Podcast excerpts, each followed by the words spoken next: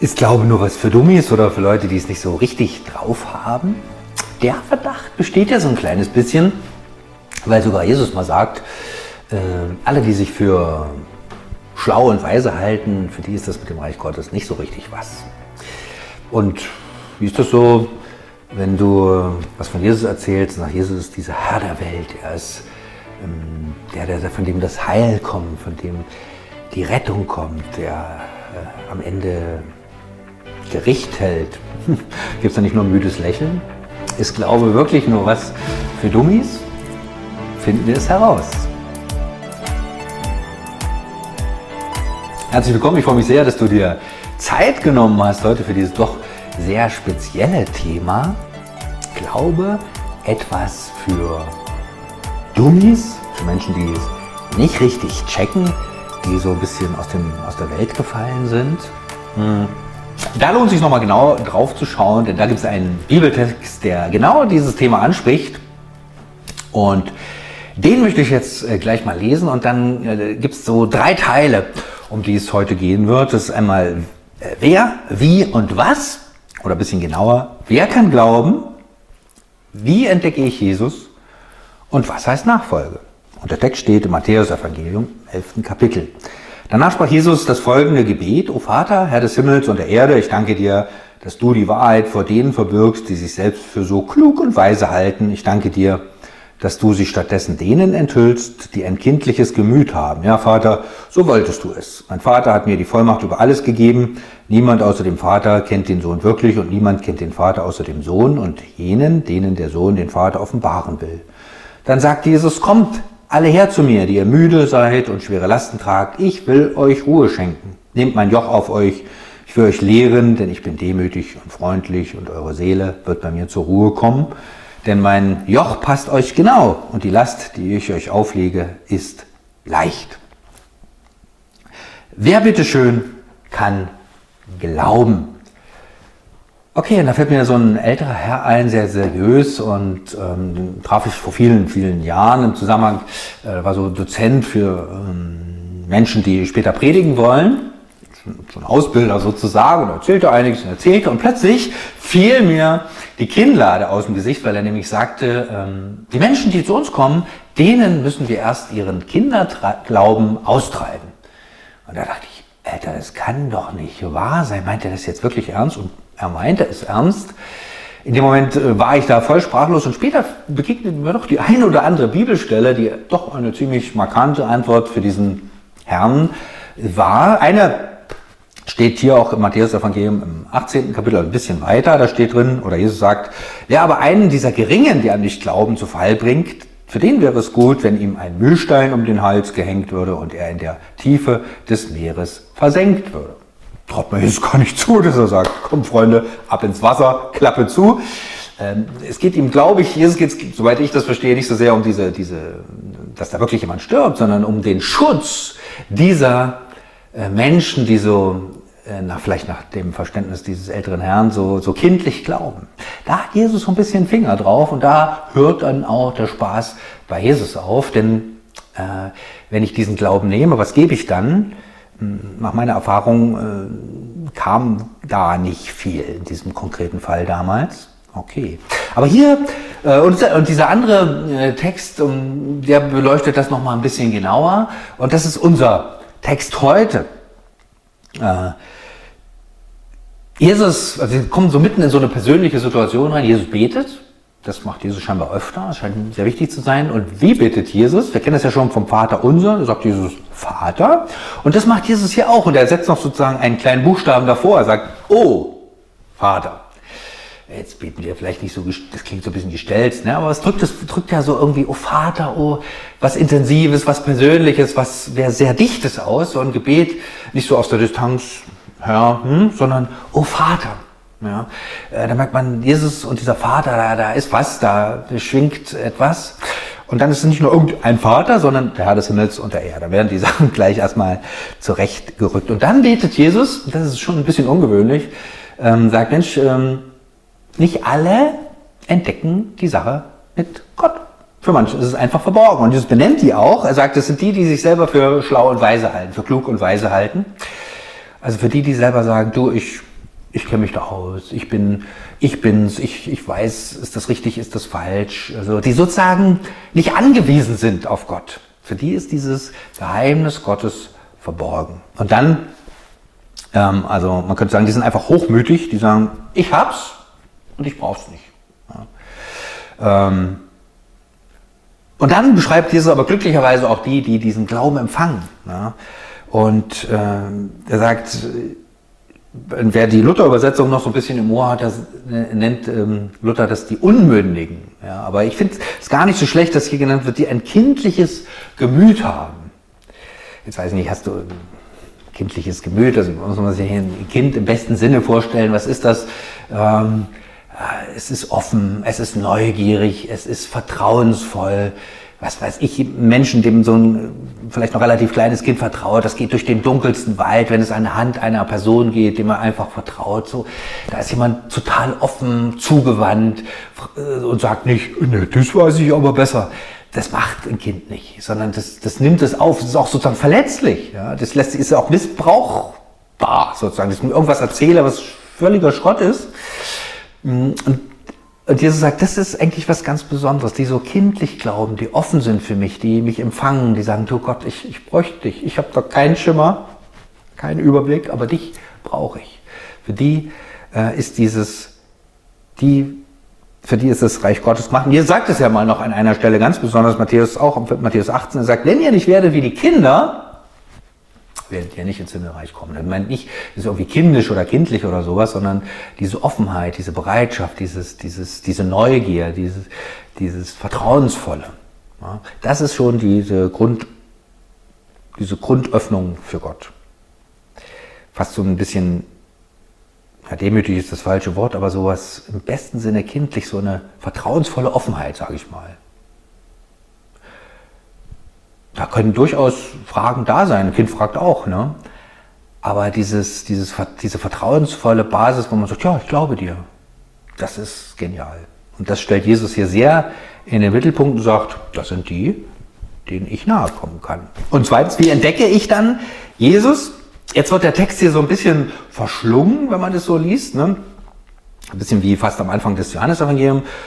Mein Vater hat mir Vollmacht gegeben über alles. Das ist so ein Kleiner Satz am Anfang ähm, mit einer absoluten Wirkung. Also Jesus ist nicht nur ein netter Kerl, kommt sagt Peace und Frieden oder nicht irgendwie ein Vorbild, sondern Gott hat sich ihm hat die Vollmacht in Jesu Hände gelegt. Das heißt, Jesus ist wirklich dieser Herr der Welt, Jesus ist wirklich der Retter, von ihm kommt dieses Heil. Das ist schon ein großer, großes Kino.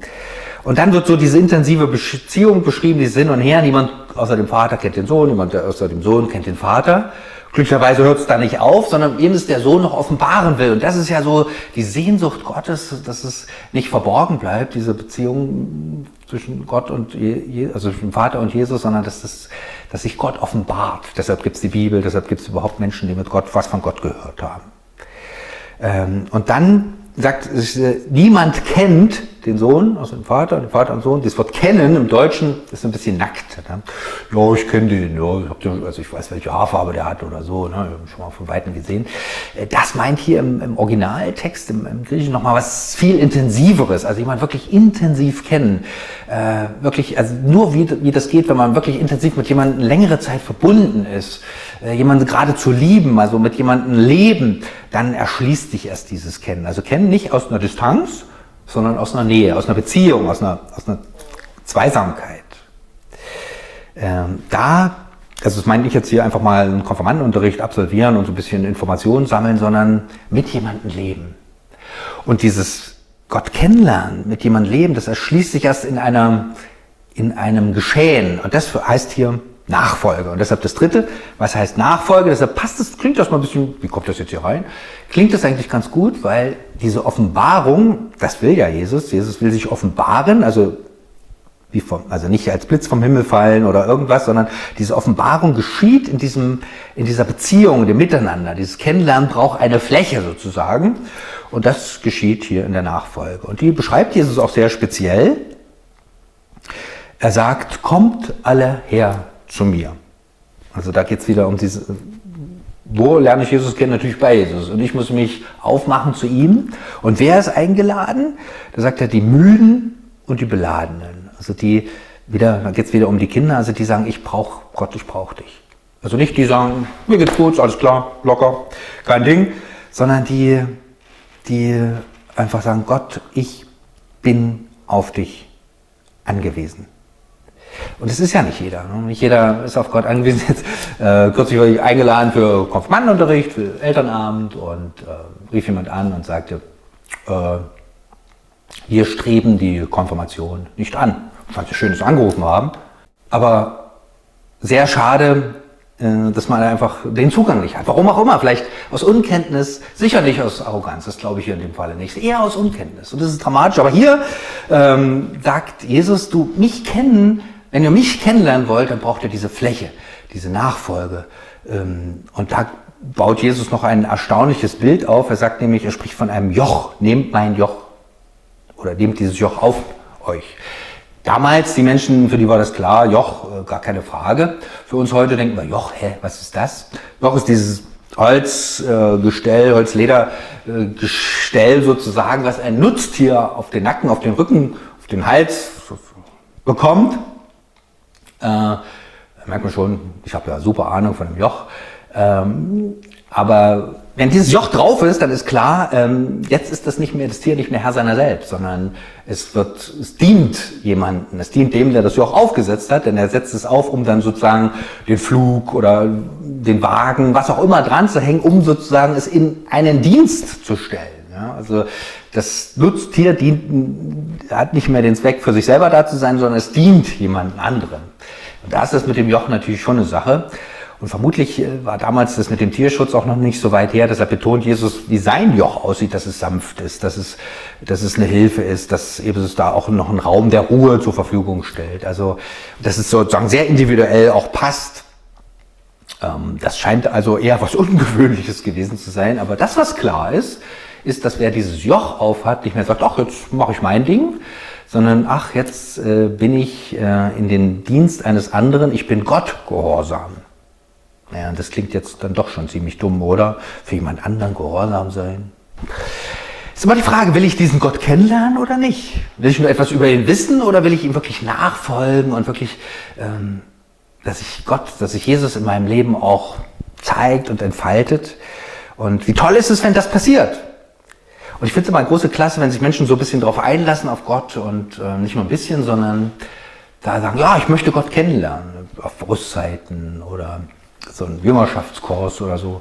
Und wer das macht, wer sagt, ich nehme dieses Joch tatsächlich auf mich, ähm, oder ich investiere da Zeit, ich be beschäftige mich mit Gott, ich suche seine Nähe, dass dann auch wirklich was passiert. Das ist faszinierend. Also das bleibt nie ohne Folgen, nie ohne Spuren.